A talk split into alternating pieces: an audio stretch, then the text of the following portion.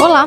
Começa aqui o podcast Aptari, iniciativa da Dinamo Editora, um espaço para uma conversa descontraída sobre a vida após 60. Eu sou Renata Costa, jornalista. E eu, Luciana Fleury, também jornalista. E o que, que é Aptari, você deve estar se perguntando. Aptare vem do latim e significa tornar apto. A ideia aqui é dividir experiências que ajudem a lidar com os desafios e as vivências dessa nova etapa. É um direito assegurado pelo Estatuto do Idoso no artigo 37. O idoso tem direito à moradia digna, no seio da família natural ou substituta, ou desacompanhado de seus familiares quando assim o desejar, ou ainda em instituição pública ou privada. Para muitos que cruzam a barreira das seis décadas de vida, a questão que aparece, porém, é qual a melhor forma de exercer esse direito? Afinal, a vida pode mudar por vários motivos: a saída dos filhos da casa, viuvez, a aposentadoria, sensação de solidão. Por isso, a quarta temporada do podcast Aptare irá debater as opções de moradia para quem passa dos 60. Às vezes, é possível permanecer na própria casa e adaptá-la para facilitar atividades do dia a dia que se tornaram mais complicadas, como subir escadas. Há também a opção de compartilhar o lugar em que se mora com conhecidos ou desconhecidos que se tornarão futuros vizinhos e amigos. Neste contexto, até mesmo os asilos, antes o pesadelo de qualquer pessoa, por parecerem sinônimo de abandono, mudaram de status. Hoje, o termo correto é ILPI Instituição de Longa Permanência para Idosos. E algumas são tão boas que se tornaram uma opção de moradia por livre e espontânea vontade. Teremos quatro episódios sobre moradia. Episódio 1: Daqui não saio. Quero ficar na minha casa. É possível? Episódio 2: Me caça, sucaça, literalmente. A vida em comunidade. Episódio 3. Asilo? Oba, é para lá que eu vou. Episódio 4. Moradia para 60 a mais. Uma questão de política pública. Episódio 3. Asilo? Oba, é para lá que eu vou. O título desse episódio parece estranho ou mesmo absurdo? Bom, talvez você não saiba que as coisas mudaram muito em termos de instituição para idosos. Hoje, o termo asilo está em desuso.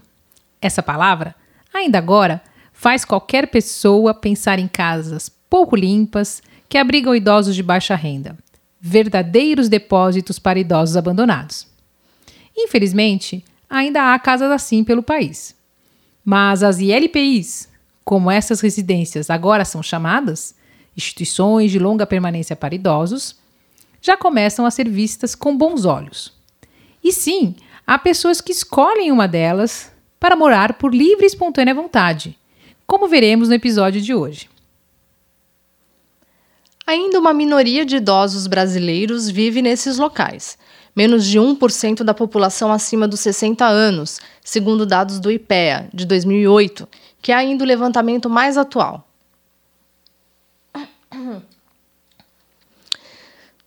Os motivos para escolher viver em uma ELPI podem ser muitos. Podemos levantar aqui algumas vantagens: viver com mais pessoas e fugir do isolamento, ter uma vida independente dos filhos, ter um local que provê alimentação, limpeza e atividades culturais diversas. A lista de serviços depende do porte da instituição e, claro, do valor que o morador está disposto a pagar. Morar em uma ILPI não quer dizer ficar trancado. É possível viver em uma dessas residências e manter uma vida ativa. Para falar sobre isso, a jornalista Lilian Liang, especialista em gerontologia e diretora de redação da revista Aptari, recebe convidadas muito especiais que vão compartilhar sua história conosco. Pessoal, que delícia estar aqui de novo. Vamos começar mais um episódio do podcast Aptari. Dessa vez a gente vai falar sobre ILPIs, instituições de longa permanência para idosos, mas ILPIs como opção de moradia. É, que é uma abordagem que a gente raramente dá, porque quando a gente fala de ILPIs, os antigos asilos, né, ou casas de repouso, a gente geralmente fala de uma decisão que foi tomada por nós, a gente não vai lá por livre e espontânea vontade. E hoje a gente vai falar das ILPIs como opção de moradia.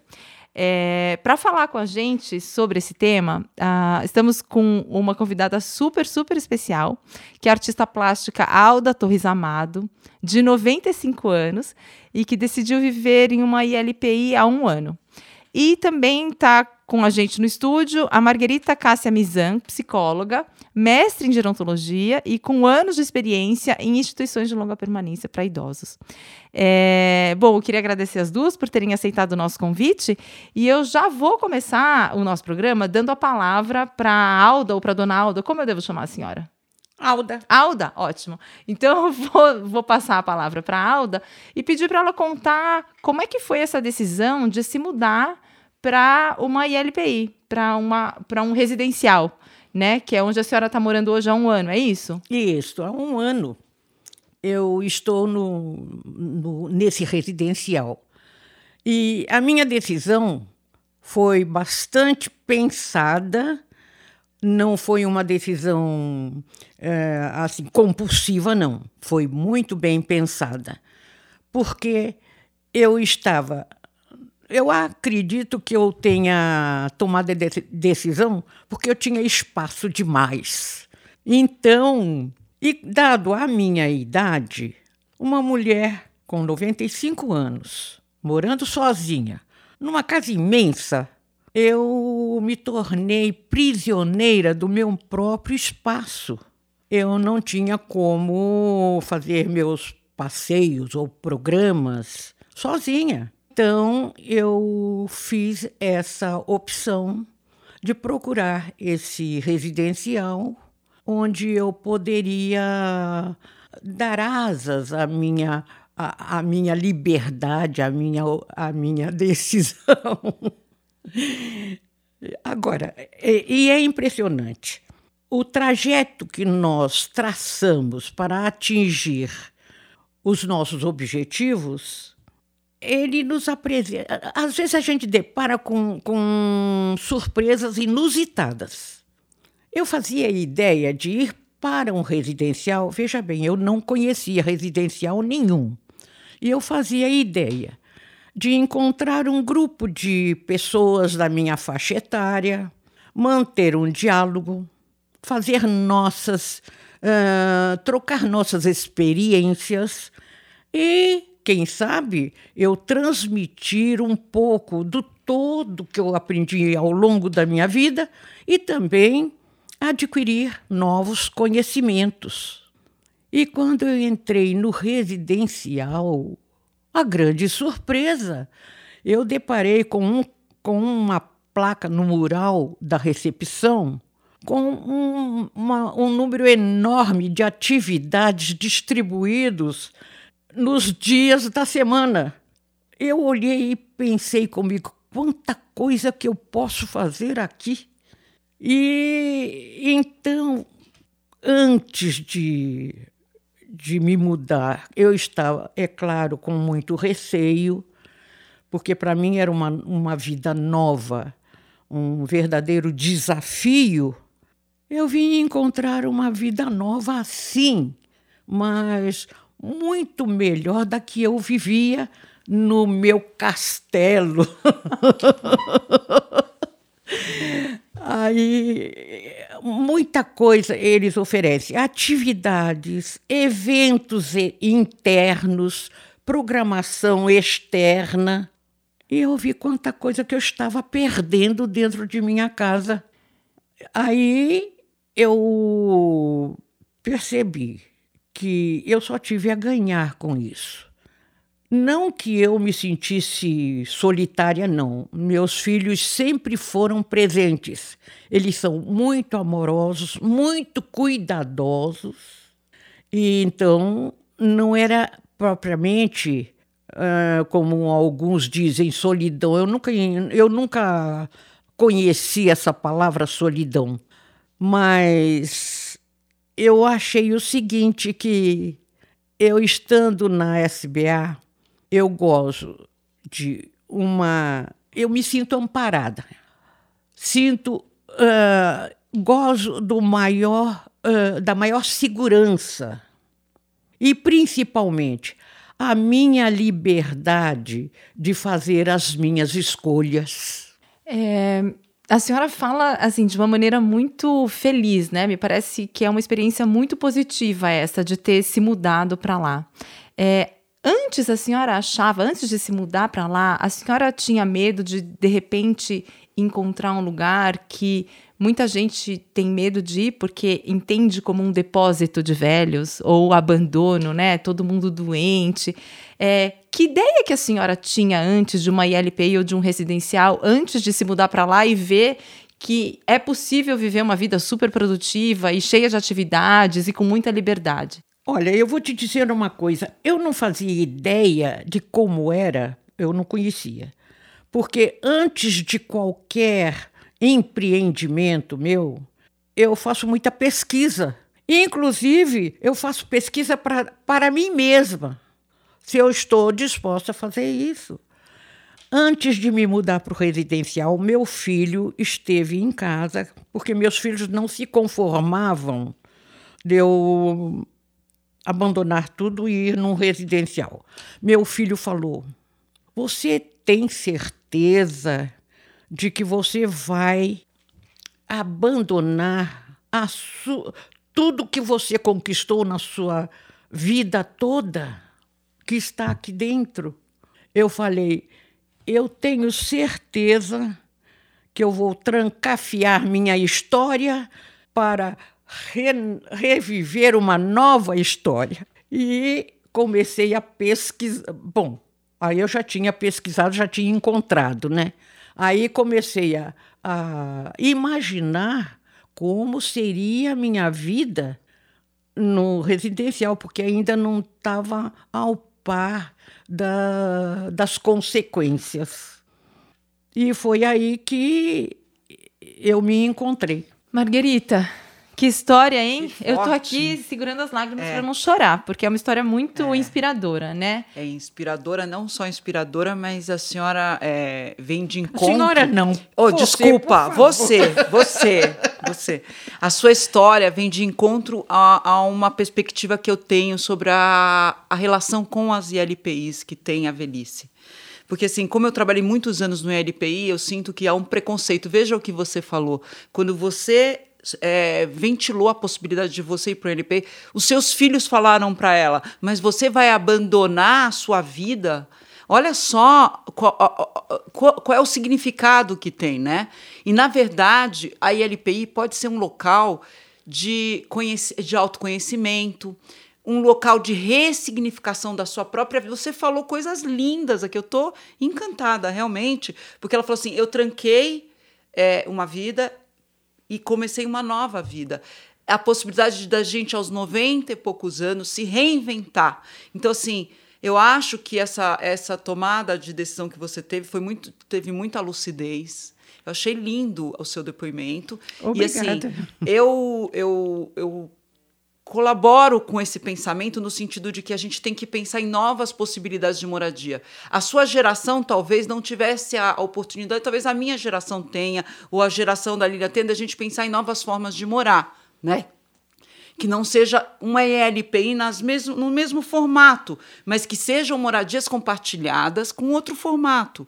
Mas eu achei o depoimento dela muito lúcido. E assim, a professora Guita, lá de, da Unicamp, ela tem um livro chamado A Reinvenção da Velhice, onde ela faz essa provocação. Ela fala isso. A LP não pode ser só um lugar de morte ou só um lugar de perda. Ela pode ser um lugar de você ressignificar a sua vida. De reciclagem. De achar, é, de reciclar. E você falou outra coisa também o ponto, a visão que a gente tem que ter da ILPI é como um lugar de autonomia, de possibilidade de autonomia e independência. Porque a gente, a gente vincula a ILPI à questão funcional, porque a gente está ligada sempre à velhice e à doença. Então vamos desconectar a velhice da doença. A doença é uma consequência da, que pode acontecer na velhice e pode acontecer em qualquer momento da vida. Só que os idosos eles estão mais, ah, vamos dizer assim, eles estão num, num momento de maior vulnerabilidade, mas não significa que ele é a doença. Então a gente tem que quebrar isso. Então, assim, eu estava até comentando com a dona Alda. Alda. Alda. Alda. Que assim, eu dou um curso lá no Espaço Longeviver da Beltrina, que é sobre família e envelhecimento. E veio uma menina de 24 anos que fez o meu curso, uma psicóloga, que ela faz uma uma residência em psicologia lá no hospital, no Einstein, mas na ILP do Einstein, que foi onde eu trabalhei durante, durante 14 anos. E ela falou uma coisa que eu fiquei impactada. Ela falou assim para mim: Olha, é, Margarita, eu acho que a ILP, porque a gente está falando da relação com a família, que a família também sofre, porque a família sente como se fosse um abandono, como se a família estivesse abandonando aquele idoso, né? Tivesse não dando conta do cuidado dele. Ela falou assim: é, a gente tem que ter novas formas de olhar para a CLPI, né? A ILPI tem que ser um ambiente, um local onde a, a, o indivíduo tenha potência, né? Onde ele possa encontrar suas potências, né? Você veja, isso que eu falei. Eu fazia a ideia de encontrar um grupo de isso. idosos. Isso. E, de repente, eu encontrei o outro lado do residencial, que, é, que são as oportunidades que nos são oferecidas, coisa que uh, em nossa casa não teríamos condições de, por exemplo, em meio de semana, irmos a um concerto na Sala São Paulo. Eu fui em muitos concertos na Sala São Paulo com minha filha, mas na, quando ela tinha tempo, era e era outra coisa. Para fazer esse passeio, ela tinha que sair da casa dela, ir em casa, me apanhar e depois, alta hora da noite, ir me levar de novo. Não era confortável para mim.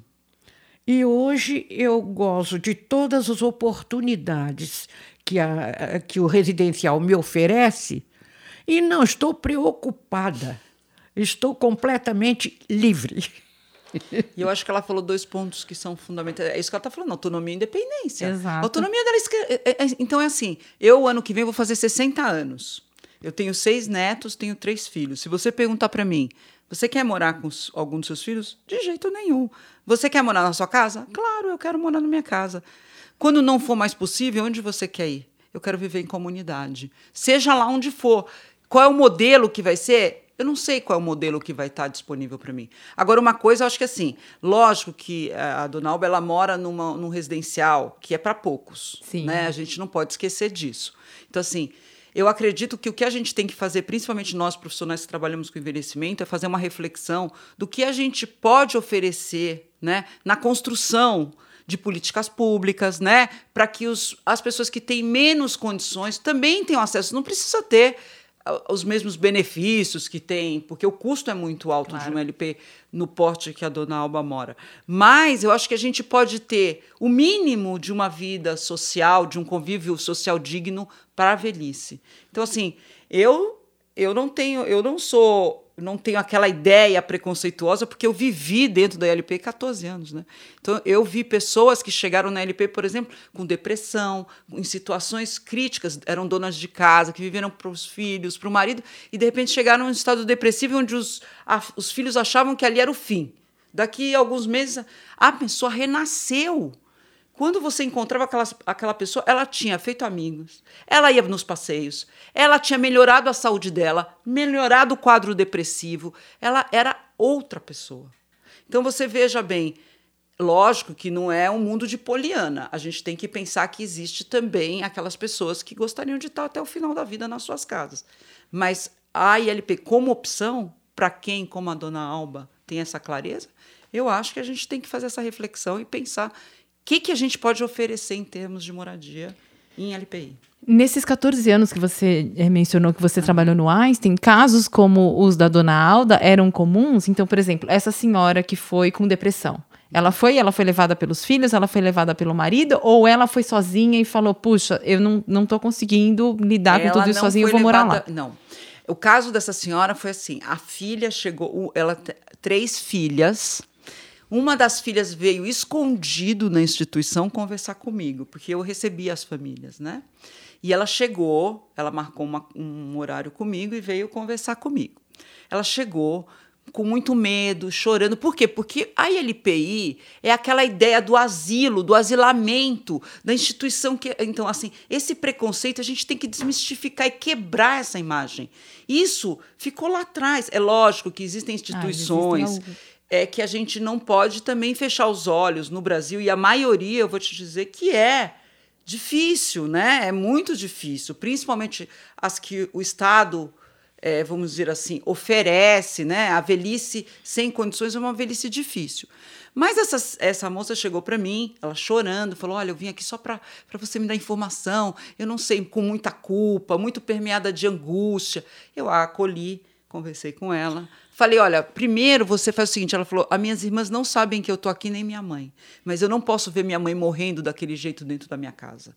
É o que a dona Alma falou. Ela estava prisioneira dentro da própria casa.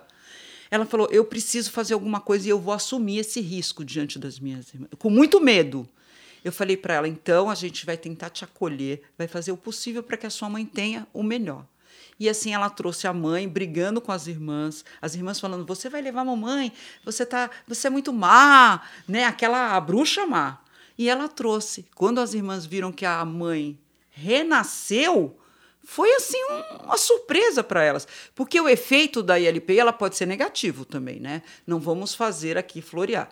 Aí há pessoas que vão, às vezes, sem querer ir, por, por uma, uma imposição da família, uma questão social ou por uma questão de doença. Mas as, eu assisti alguns casos onde as pessoas renasceram. Por exemplo, uma secretária, uma, uma idosa que não teve filho, sozinha, a vida inteira ela foi uma secretária bilíngue, uma super assim secretária, e ela foi para o residencial porque ela não tinha quem cuidasse dela.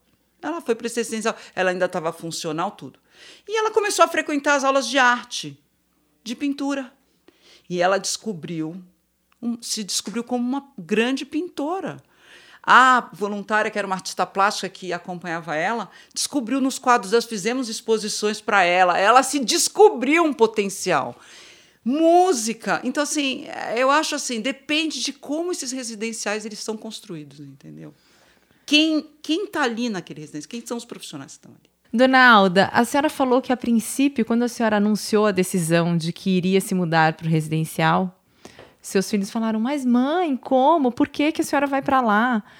Depois que a senhora decidiu se mudar mesmo e foi para lá, como é que ficou? Eles falaram. É, eles continua achando uma decisão eles, errada? Eles vieram conhecer o espaço. Primeiro, a reação foi a mesma que eu tive, porque quando abriu o portão da SBA, que eu vi todo aquele verde exuberante, aquilo lá já me encantou. Então fomos dar uma volta e eu passando pelo lago eu escutei o barulhinho constante da água e os sabiás cantando. Oh, isso para mim foi já foi uma grande recepção. Me receberam muito bem. Essa foi a minha entrada. Aí eu tenho o meu genro ele é médico e sempre cuidou, teve cuidado com a gente e tal. E ele foi um dos que, fi, uh, dos que ficaram revoltados com a minha decisão. E ele não se conformava. Ele chegava em casa uh, nervoso. Dona Alda, ele me chama de dona. Dona Alda, mas por que, que a senhora vai fazer isso? A senhora tem tudo. Eu tinha tudo, eu tinha empregados que faziam tudo, estava bem. Aí eu falava, Anselmo, vai com calma, porque eu sei o que eu estou fazendo. E ele veio me visitar aqui logo em seguida. Ele queria saber onde que eu estava. Quando ele viu, ele olhou e disse: É, a senhora diz que tem caminhado, né? Eu disse, é, caminhando. Em casa eu não caminhava. Aqui eu estou caminhando. Eu disse, vamos dar uma voltinha no lago? Ele disse, vamos lá. E eu fui com ele dar uma voltinha no lago. Eu falei, olha o sabiá cantando, porque os sabiás lá cantam muito, né? não é uma maravilha isso aqui? Ele falou assim, é, eu estou feliz que eu estou vendo que a senhora está feliz. E isso aí ele ficou tranquilo. Ele falou: Isso aí me tranquiliza. E assim foi a re reação do meu filho, das minhas filhas. E no fim, os meus netos vêm todos aí, me visitam a miúde. Então, eu, e vem que eu estou bem, que eu estou feliz. Estou vivendo o meu a minha caminhada final muito feliz. Margarita. É, eu acho que ela falou assim é, é, de duas coisas. É, é lógico que a Dona Alba ela é uma pessoa privilegiada, né? A gente está vendo que ela é. Mas eu acho que a gente tem que pensar que é, as pessoas, por exemplo, que não têm condições de serem cuidadas dentro das suas casas. Eu, eu trabalho com idosos dentro do domicílio, dentro da casa. Eu cuido deles dentro da casa, né? E assim, às vezes tem idosos que eu mesmo chego para a família eu, eu gostaria de falar, olha, não seria melhor uma instituição de longa permanência? Lógico, uma instituição boa, uma instituição bacana, né? Mas me dá um pouco de receio, porque muitas vezes a família, como ela falou, a família tem muito preconceito ainda, porque isso ainda está arraigado socialmente. A questão do asilamento, essa coisa de você colocar na instituição, é uma coisa que é, é ainda permeia as famílias. Né? É, eu vejo assim: a, a senhora está falando de independência, de autonomia. A senhora resolveu, mesmo contra a vontade da sua família, que a senhora daria um outro rumo para a sua velhice. E a senhora falou duas coisas. Lá eu me sinto segura e eu me sinto confortável. Não foi isso que a senhora falou? É, amparada. Amparada. Amparada em primeiro lugar. Por quê? É, quando eu estava em casa, eu pensei. Eu gosto de boa saúde, nunca penso em doença, mas eu, mas eu vejo a minha idade. Ninguém é eterno. Eu, com o passar dos anos, o físico vai reclamar, vai me cobrar. E eu fico pensando: e se eu ficar doente aqui, quem é que vai me cuidar? Sim, meus filhos estão sempre prontos a me amparar, mas eu vou tirar o menino do trabalho, a menina do trabalho, todo mundo fica alvoroçado, porque, como eles são muito carinhosos, se preocupam comigo, eu iria criar um, um pandemônio dentro de casa. Dentro de casa, não, dentro da família. Porque todos eles iam ficar muito preocupados, muito, e todos queriam me ajudar, haveriam de querer me ajudar. E por que isso sem necessidade? Quando eu soube que a qualquer momento, puxando a campainha, eu sou atendida, por que tirar todo uh, mexer com a vida de todo mundo? Porque é assim. Uh, tem mães, por exemplo, que são muito possessivas, acham que os filhos são seus e, e que tem que ficar atentos. Eu não sou assim, não. Eu criei meus filhos com ampla liberdade. E cada um tem a sua vida. E impressionante uma coisa que acontece. As mães que são possessivas, que acham que, a, que o filho tem obrigação, o neto uh, deve obediência, essas mães, em geral, não têm nada. Eu dou ampla liberdade e todos eles estão perto de mim. Um filho vai viajar para a Europa, vai me visitar, vai me, se despedir de mim, e de lá ele manda, manda mensagem pelo, pelo celular. O outro vai passar, uh, vai passear lá na, na África do Sul, lá, com, com as feras. De lá ele manda mensagem para mim. Estão sempre comigo. Então, eu que dei liberdade para todo mundo e todo mundo está comigo. Eu acho que ela está falando aqui que hoje as famílias realmente elas não têm mais esse tempo, né, daquele cuidado, né? O cuidado para os mais frágeis realmente está comprometido no contexto familiar e na estrutura familiar. Marguerita, você acha que isso é uma coisa que vai acontecer cada vez mais? Então, é, idosos tomando essa decisão por si mesmos, de mudar para uma ILPI e, e, gradualmente mudar a cara das ILPIs, né? Porque hoje as ILPIs são ainda muito relacionadas à, à falta de funcionalidade é, e tal. É. E a gente está vendo pessoas como a Dona Alda, que estão, assim, melhores do que eu, né? Que tenho metade da idade dela e que estão é, se mudando para instituições de longa permanente. Vamos pensar assim. O fenômeno da longevidade é algo que vai nos pegar. Assim, você, tá, você falou aqui, eu tenho 45, eu vou fazer 60 ano que vem. Vai pegar a gente. Então a gente vai ter um longeviver. A gente, a não ser que a gente seja cometida por alguma doença no meio do caminho, né? Que seja. Mas a, a perspectiva é que a gente envelheça e tenha muitos anos. A gente tem que pensar nisso, porque as estruturas familiares elas mudaram. Né? Bom, a longevidade está cada vez maior. É. A questão das relações no contexto social, ele também mudou. Hoje, a gente vive compartilhamento de tudo, né? Uhum. A gente está mais é, habituado a questões da socialização, né? A gente socializa tudo. Então, são outras gerações. A questão da cultura, ela vem forte, né? Essa, essa, essa quebra de paradigma que a gente vai vivendo, né? Dessa coisa do ter, de eu estar tá lá na minha casa, no meu castelo, como disse a dona Alba, né? Que ela estava lá no castelo dela. Então, assim, tudo isso vai sendo desconstruído. E a gente vai ter que construir novas relações com a velhice, novas relações de moradia com a velhice, novas relações de cuidado com a velhice. Como é que eu vou querer ser cuidado? Porque o que ela está falando aqui é cuidado também. Quando ela fala se sente amparada, se sente né, ela sente segurança, ela está falando que ela está sendo cuidada. Então, assim, as relações de cuidado também vão ter que ser repensadas, né? Hoje, quando eu trabalho com os cuidadores, é fundamental que eles conheçam a biografia daquele indivíduo, conheçam quem é aquele indivíduo, é, que ele não é só um corpo, ele é um sujeito. Ele é quando a dona Alba tem desejo, né? A dona Alba tinha desejo de liberdade, eu estou vendo nela, de sair do castelo e voar. E estou vendo que a senhora está voando alto lá.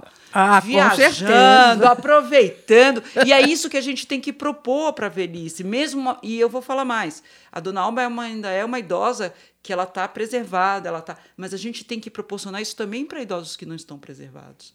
Né? Então, assim, idosos que já apresentam algum tipo de, de, vamos dizer, de perda funcional, a gente fica muito focado na perda funcional, na questão da doença. Isso é a medicamentalização da, da velhice e a patologização patologização da velhice.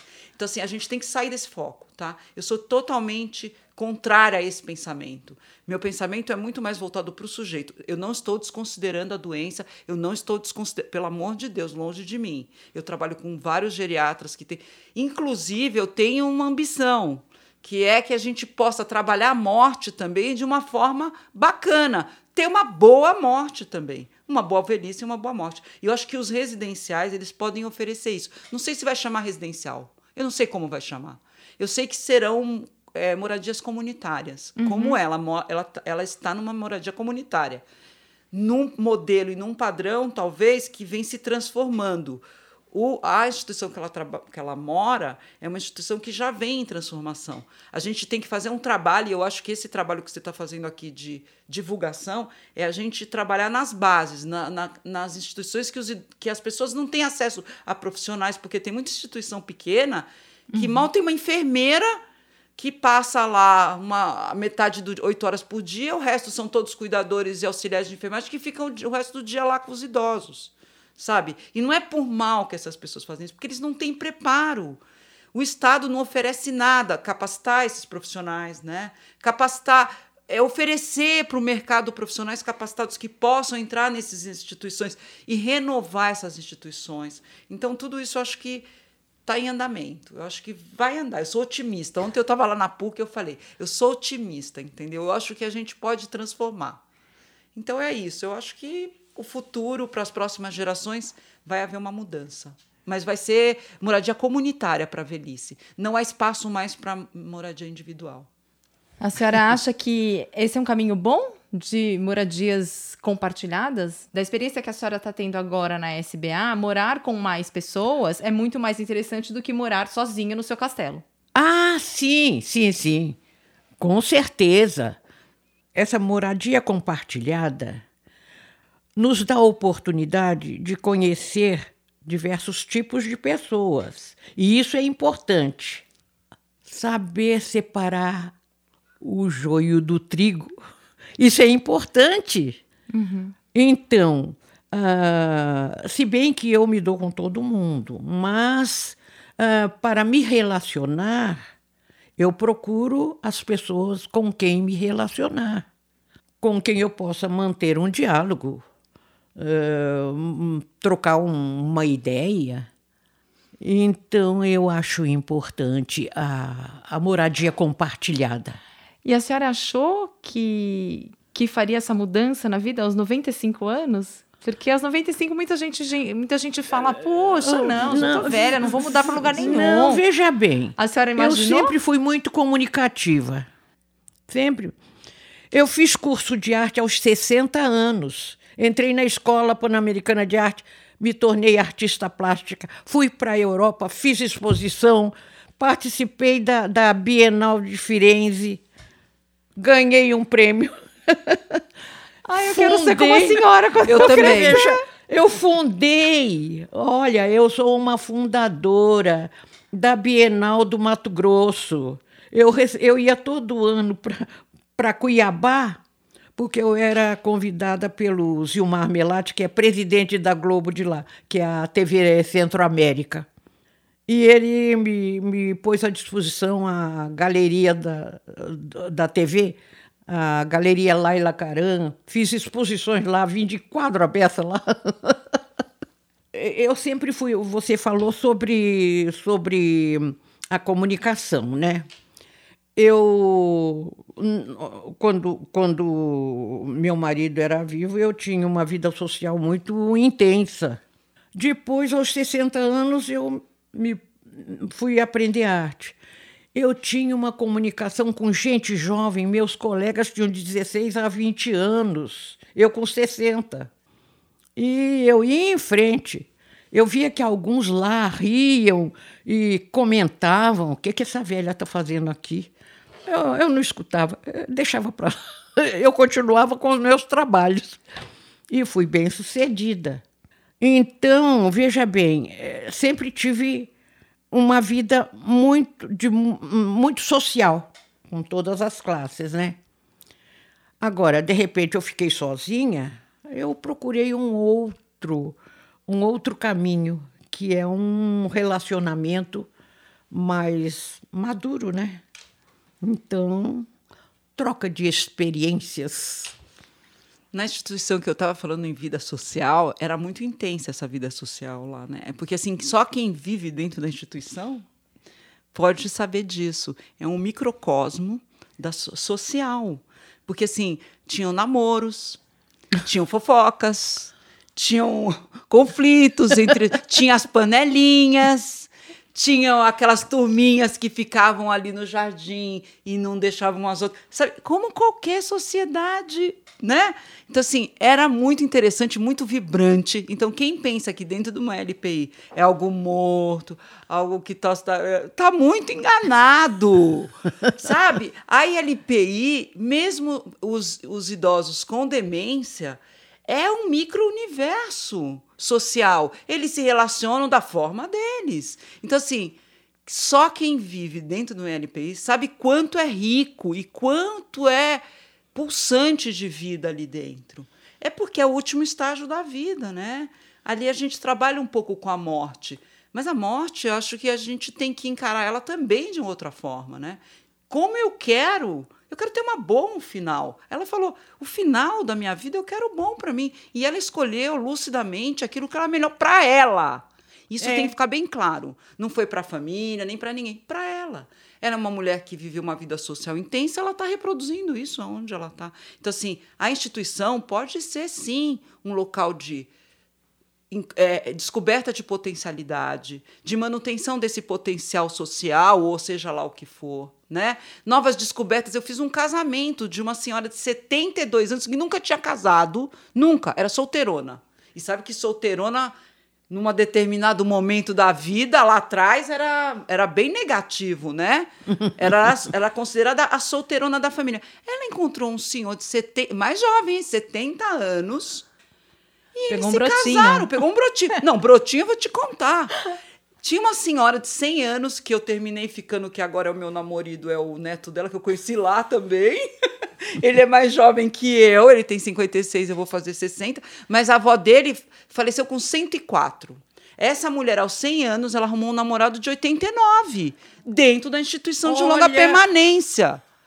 Ela era a primeira, ela era a atriz do teatro, ela era a primeira dama do teatro. Ela não conseguia mais decorar muito, ela tinha uma cognição perfeita, ela era funcional, ela andava com andadorzinho, mas ela era, ela tinha, ela viajava, tudo. E ela arrumou um garotão de 89. Então, Muito bom. Então, mas precisa ver como é que a gente. Eu era responsável também no atendimento das famílias e eu fazia toda a agenda terapêutica e cultural da instituição. Então, eu botava para quebrar. Eu trazia escola de samba, eu trazia passista, eu levava para o Guarujá, eu levava para Campos do Jordão. Vamos jantar fora e aí vamos beber um vinhozinho. Aí a enfermeira falava: cuidado, pode cair. Não, vai ter. Bota a cuidadora do lado dela. Segura ela aí. Ou seja, vamos usar todos os dispositivos e mecanismos que a gente tem do cuidado para garantir que aquele indivíduo possa estar inteiro até o fim da sua vida. Eu levava pessoas, eu levei senhoras com Parkinson, com demência para o Guarujá, com oxigênio. A gente chegava no hotel, era um horror, porque as pessoas têm horror né, a isso. Eles têm horror de ver. Na Sala São Paulo, no Museu da Língua Portuguesa, levava, levava para São Paulo inteiro. Eu andava São Paulo inteiro com esses idosos. E assim, eu acho que é isso. A instituição tem que ser um lugar de vida, não um lugar de morte. tá? Não sei se eu contribuí para alguma coisa. mas- Nossa, foi excelente, assim. Não, eu não sei nem como arrematar, porque você já, né? Você deu exemplos muito bons do que pode ser uma ILPI, né? Porque a gente tem essa ideia de que a ILPI é um lugar de para você realmente ficar lá triste, abandonado, sofrendo, e não é, né? É um lugar que pode ser muito vibrante. A dona Alda está aqui para testar, É. que tem uma, uma agenda social super cheia, fazendo várias coisas. E, e eu acho que era um pouco esse o objetivo desse, desse programa, de, de trazer a LPI como uma opção de moradia mesmo, não como a última opção, mas como algo que você pode, pode escolher. Eu só acho que a gente tem que ter um pouco de cuidado, né? É lógico, tem todo isso, só que eu trabalhei no residencial que é referência na cidade de São Paulo também, né? Assim como o SBA. É, só que eu acho que a gente tem que, assim, na hora da escolha, tem alguns critérios que a gente tem que levar em conta, né? Não só a questão da assistência, que é fundamental numa instituição de longa permanência, porque eu acho que muitas vezes esses idosos eles procuram isso, um lugar seguro, um lugar amparado. Como ela falou, ela por enquanto ela está bem, mas se ela tem alguma coisa, Ela quem vai que cuidar tem um dela? cordãozinho isso, tem o cordãozinho. Boa. Então assim, eu acho que é fundamental numa instituição. Você vai numa instituição, você tem que ver assistência, o nível da assistência, se é boa ou não. Eu não estou falando de luxo, tá? Porque às vezes vende essas. Agora tem instituições que vendem o luxo, né? Você chega Super lá. hotelaria. Super hotelaria, não sei o quê. Mas é, a velhice, ela requer isso. Ela requer uma boa assistência e um olhar para esse social, né? O que, que tem ali que possa atender esses idosos socialmente? É isso. É, é fundamentalmente, eu acho que quando você vai escolher uma INP, é isso. Agora, isso custa. Infelizmente, no Brasil, a gente ainda não tem essa condição para algumas pessoas. E o que, que a gente pode fazer né, para ajudar isso? Dona Alda, qual que é a melhor coisa de ter se mudado para a ILPI? Se a senhora tivesse que resumir em uma frase. A melhor coisa. A liberdade. Joia. Gente, não precisa dizer mais nada, né? Depois desses depoimentos tão maravilhosos, mas a gente tá com o tempo aqui esgotado, então eu vou terminar morrendo de dó, porque eu queria ficar aqui muito tempo conversando com elas. Queria agradecer muito a dona Alda. Fiquei muito emocionada em muitos trechos da entrevista, porque a Obrigada. senhora é muito inspiradora. Marguerita, obrigada pelas intervenções, foi ótimo. Acho que você fez contrapontos muito importantes para a gente não levar tudo isso aqui como uma generalização, porque a gente tem que pensar nas peculiaridades e nas particularidades. Eu queria agradecer aos nossos ouvintes por terem acompanhado a gente nesse programa. Então, é isso, pessoal. Na próxima semana tem mais. Obrigada. Este podcast conta com a produção técnica de Felipe Magalhães e gerência de marketing de Débora Alves. Agradecemos o apoio do Conselho Editorial, formado por Abrão Jacó Goldfeder, Eduardo Luiz Mendes, Lilian Chibata, Malu de Alencar, Marcelo Talenberg, Maria do Carmo Cunha e Rosângela Marcondes.